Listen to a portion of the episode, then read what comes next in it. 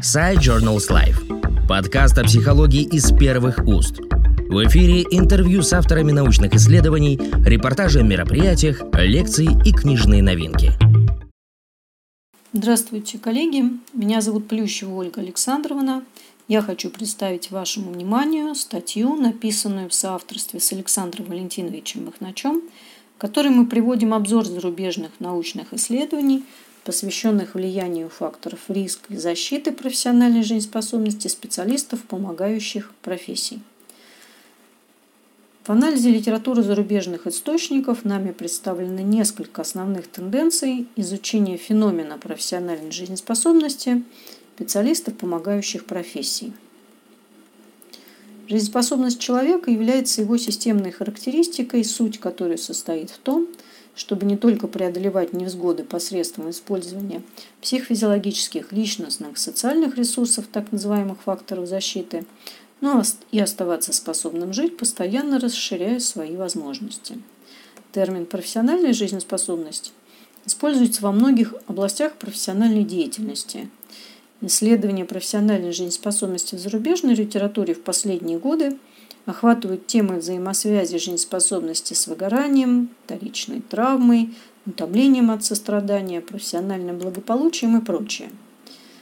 Большая часть статей по профессиональной жизнеспособности посвящена деятельности специалистов, помогающих профессий в областях социальной работы и медицины.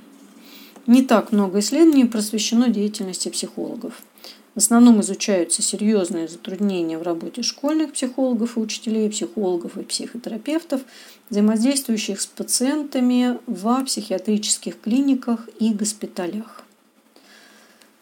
А, надо отметить, что для изучения феномена профессиональной жизнеспособности важно опираться на его структуру, включающую факторы риска, защиты, некоторые компоненты.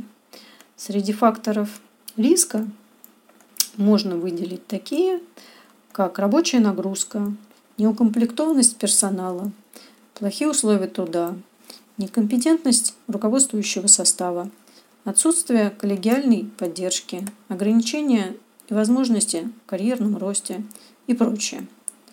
Среди факторов защиты рядом исследований выделяются такие, как просоциальное поведение, эмоциональный компонент жизнеспособности, помогающий приходить в норму в условиях напряженности.